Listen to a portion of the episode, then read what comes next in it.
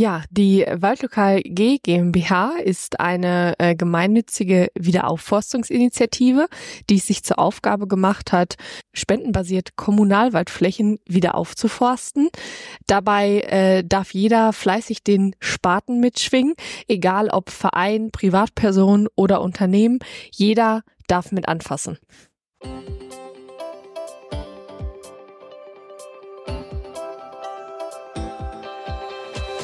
Sprechstoff. Der Podcast mit Holger Bernhard. Lass uns drüber reden. Wenn ich Waldlokal höre, kommt mir sofort folgende Assoziation in den Sinn. Ein Ausflugslokal unter Bäumen, mitten im Wald, mitten im Sauerland. Wald und Sauerland stimmen. Der Rest entspringt meiner Fantasie. Waldlokal ist vielmehr eine Möglichkeit für engagierte Menschen, sich so ins Zeug zu legen, dass möglichst ganz Südwestfalen nach den für den Wald katastrophalen Jahren wieder aufgeforstet wird. Ich treffe in Folge 7 von Sprechstoff Jasmin Hilde, die fest mit ihrer Vorstellung der lokalen Wiederaufforstung verwurzelt ist. Seit Mai 2021 kümmert sich die Marketing-Expertin nebenbei um das Spendenmanagement der gemeinnützigen Waldlokal GmbH. Hauptberuflich ist sie bei Piel die technische Großhandlung beschäftigt. Das Unternehmen aus Soest hat die Initiative vor zwei Jahren gegründet. Mein Name ist Jasmin Hille. Ich bin 26 Jahre alt und äh, seit Gründung der Waldlokal G GmbH äh, für das äh, Spendenmanagement tätig oder im Spendenmanagement bei Waldlokal tätig, ähm, kümmere mich auch vorwiegend um die Kommunikation in Richtung Kommune und in Richtung Spender. Guten Tag, Frau Hille. Guten Tag, Herr Bernhard. Warum rauscht es hier so? Ähm, ja, gute Frage. Ich würde sagen, wir sitzen mitten im Wald, ne? Im Werler Stadtwald, um es genau zu betiteln. Und warum haben wir uns hier getroffen? Ja, wir haben heute eine schöne Aktion hier veranstaltet und zwar das zweite Pflanzfest im äh, Werler Waldlokal. Und äh, ja, deswegen haben wir uns hier heute zusammengefunden. Und was bedeutet dann Pflanzfest? Ja, ähm, also wir bieten unseren Waldlokalianern, also so nennen wir eben unsere Spender und Spenderinnen, äh, an, selber den Spaten zu schwingen, äh, wenn sie für das Projekt gespendet haben. Das ist uns eben wichtig, dass sich auch jeder ähm, engagieren kann für das Projekt, auch äh, physisch. Also mit Spendengeldern werden quasi Bäume gepflanzt. Genau, ja, genau. Kommunalwaldflächen werden spendenbasiert wieder aufgeforstet. Warum macht das die Kommune nicht? Mm, ja, äh, äh, bestimmt ist es dem einen oder anderen äh, ja, Bürger nicht entgangen, dass wir viel Kalamitätsfläche inzwischen haben. Ähm, Was ist das? Kalamitätsfläche? ja, das äh, alles gut. Das ist äh, Fläche, äh, wo vorher eben Fichtenbestand drauf war, die durch äh, äh Dürre, Trockenheit, Borkenkäfer ähm, ja dem eben zu Opfer, zum Opfer gefallen ist und äh, gerodet werden musste. Genau, das ist Kalamitätsfläche. Wie viele Bäume sind denn schon äh, gepflanzt worden? Äh, ja, bis Ende 2023, also jetzt nach der Herbstperiode 23, sind es äh, 200.000 Bäume seit Gründung. Ja. Mhm. Die Gründung war wann? Äh, Im Mai 21. Also sind es schon richtig viele. Ähm, wir sitzen ja hier in äh, Werl. Äh, wo ist das noch entstanden? Ja, also unser, ich sag mal, Stammwaldlokal ist an der, äh, an, der an der Möhne, also am Möhnesee. Ähm, wir sind mit acht Waldlokalen gestartet und haben inzwischen äh, 35 projektierte Waldlokale. Hier vorrangig in Südwestfalen, aber auch darüber hinaus, hoch Richtung Ruhrgebiet, äh, Münsterland, genau, eben schon eröffnen können aufgrund der, der hohen Nachfrage. Ist das eine Privatinitiative oder äh, hat das ein Unternehmen gegründet? Wer steckt denn dahinter? Ja, ähm, äh, also man muss äh, vielleicht den, den Hintergrund dazu einmal erzählen. Wir, ähm, ich selber bin bei der Firma Piel tätig. Das ist eine technische Großhandlung, äh, Familienunternehmen seit über 100 Jahren. Und wir standen 2019 vor der Herausforderung, uns klimaneutral zu stellen, haben uns viel informiert und äh, jeder, der sich so ein bisschen mit dem Thema befasst, weiß, dass man sich eben mit Projekten in Deutschland oder generell in der EU eben nicht klimaneutral stellen kann, also diesen Zertifikatskauf eben nicht nicht aus diesen Projekten ähm, hier äh, ziehen kann.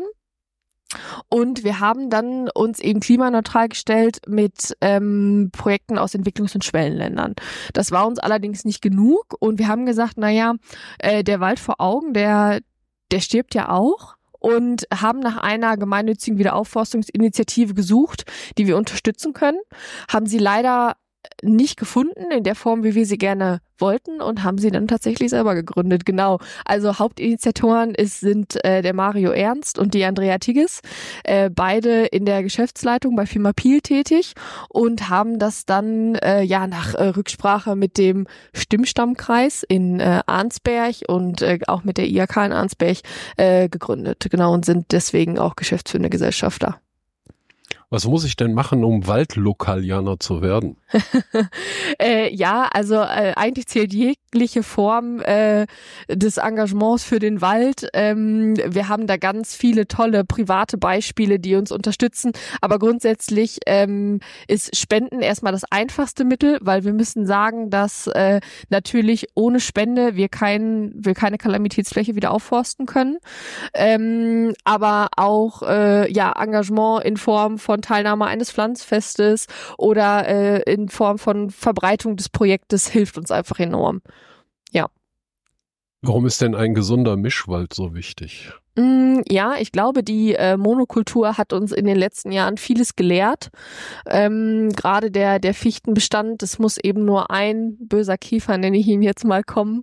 Und äh, unser Wald ist quasi nicht mehr existent und deswegen macht es, macht es einfach die Mischung. Werde ich denn als Unterstützer auf dem Laufenden gehalten oder gebe ich einfach nur mein Geld ab und dann ist gut? Nein, auf gar keinen Fall. Also äh, uns ist es wichtig, jeden Waldlokalianer mitzunehmen und uns ist es auch vor allem wichtig, dass ähm, die Waldlokalianer voll hinter dem Projekt stehen und äh, sich auch engagieren. Ähm, wir haben Social-Media-Kanäle, wo man sich auf dem Laufenden halten kann. Dort berichten wir über Pflanzaktionen, sowohl davor als auch danach. Ähm, das ist einmal unser LinkedIn-Account und unser Instagram-Account. Zudem haben, haben wir einen Waldgeflüster-Blog auf unserer Homepage, wo wir regelmäßig auch über die Geschehnisse im Wald berichten, aber auch über ähm, die Themen Natur, Natur und Umwelt aufgreifen. Ne? Genau, ja. Heute war ja Pflanzfest. Erzählen Sie mal so ein bisschen, wie das abgelaufen ist. Ja, super schön hier heute in Werl, muss man sagen. Also wir hatten 140 Teilnehmer, richtig gut.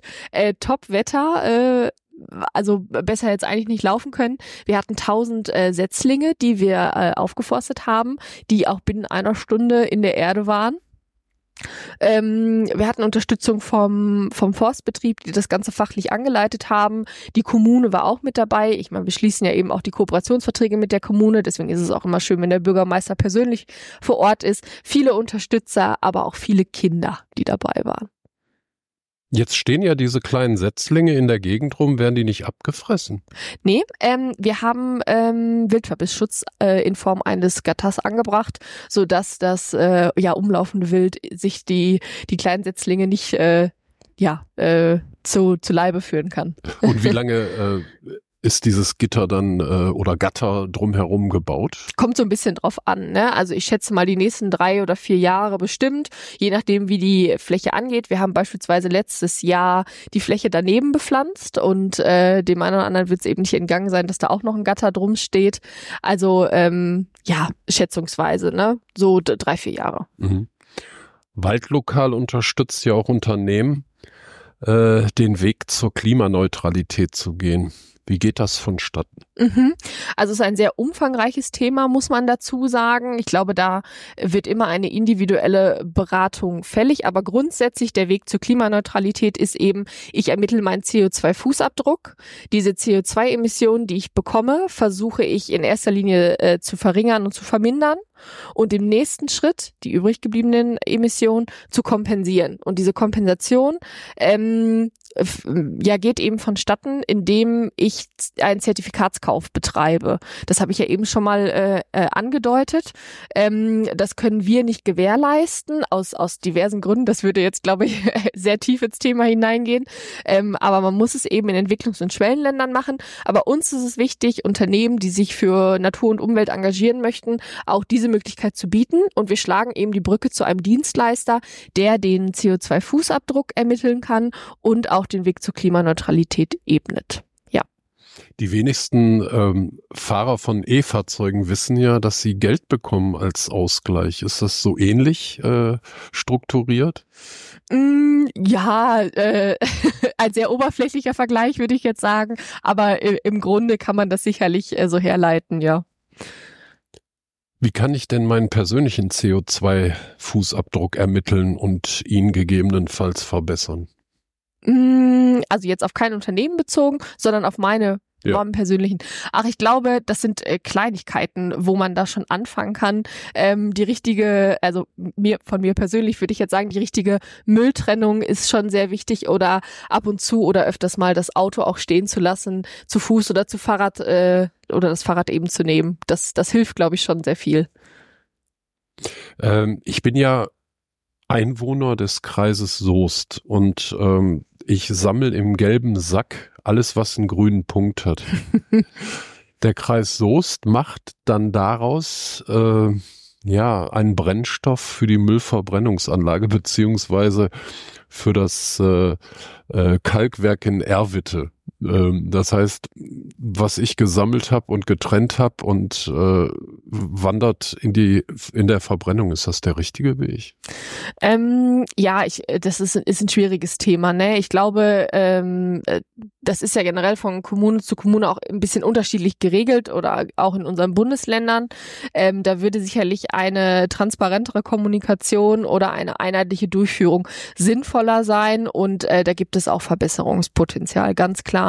Aber vielleicht fängt es schon damit an, dass man den heimischen Kompost einfach bei sich im Garten einführt ähm, und gar nicht so viel auf die ähm, auf die städtische äh, äh, ja Müllverwaltung, so nenne ich es jetzt mal, zurückgreift. Ne? Mhm. In äh, Anreuchte gibt es ja eine kreisweite Anlage, die machen nämlich aus Biomüll, machen die äh, zum Beispiel auch äh, wertvollen Kompost. Das ist interessant wahrscheinlich für Menschen, die das selber gar nicht machen können, weil sie keinen Garten haben, aber mhm. vielleicht das für ihre Balkonpflanzen brauchen. Mhm. Ja. Äh, das zu diesem Thema. Wann ist denn die nächste Pflanzaktion und wo findet die statt? Ja, wir sind ähm, diese Woche dann schon in Menden äh, äh, am Freitag, 10.11. Danach die Woche in Eslohe, der 17.11. Und darauf die Woche, der 24.11. sind wir in Warstein. Dürfen da alle hinkommen oder eher nur die, die äh, halt auch äh, gespendet haben? Alle. Da dürfen alle hinkommen. Äh, also natürlich von unseren Spendern haben wir natürlich die Daten, die laden wir natürlich persönlich ein. Wir verbreiten das aber auch nochmal in der heimischen Presse ähm, und äh, es sind alle herzlich willkommen. Sind da auch Kindergärten, Grundschulen und, und Familien mit kleinen Kindern äh, erwünscht. Auf jeden Fall. Also uns ist es generell wichtig, äh, unser Projekt auch in die äh, nachfolgende Generation zu, äh, zu, zu tragen, einfach um auch etwas Enkeltaugliches hier in der in, in die Welt zu rufen und äh, sind alle Kindergärten, Schulen herzlich willkommen.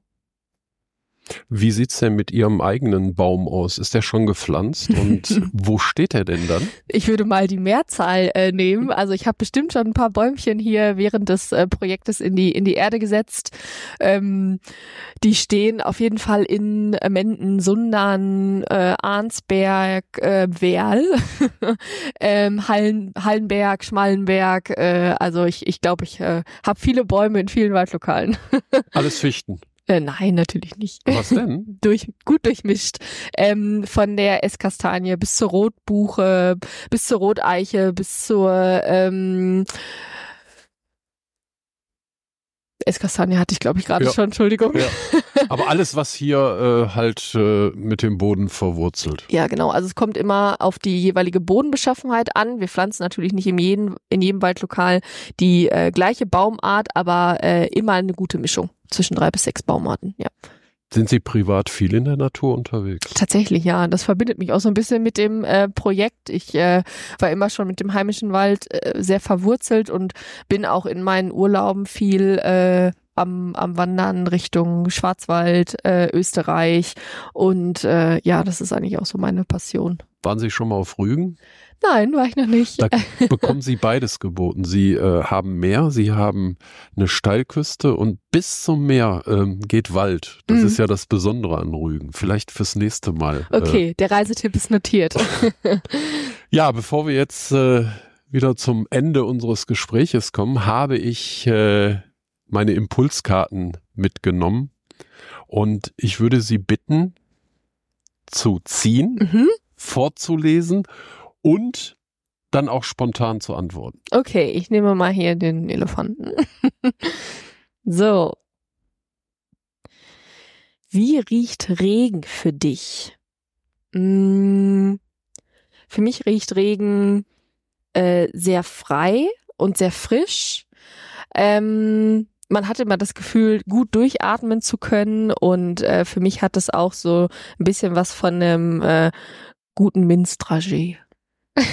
Und im Wald, wie sind so Ihre Eindrücke zum Regen?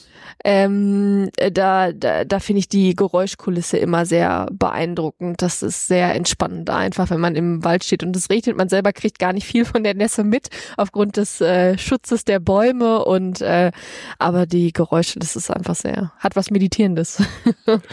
Frau Hille, ich bedanke mich ganz herzlich für dieses Gespräch und wünsche Ihnen ganz, ganz viel Bäume, die Sie noch äh, in Zukunft pflanzen werden und sage bis zum nächsten Mal. Vielen lieben Dank, Herr Bernhard. Bis zum nächsten Mal.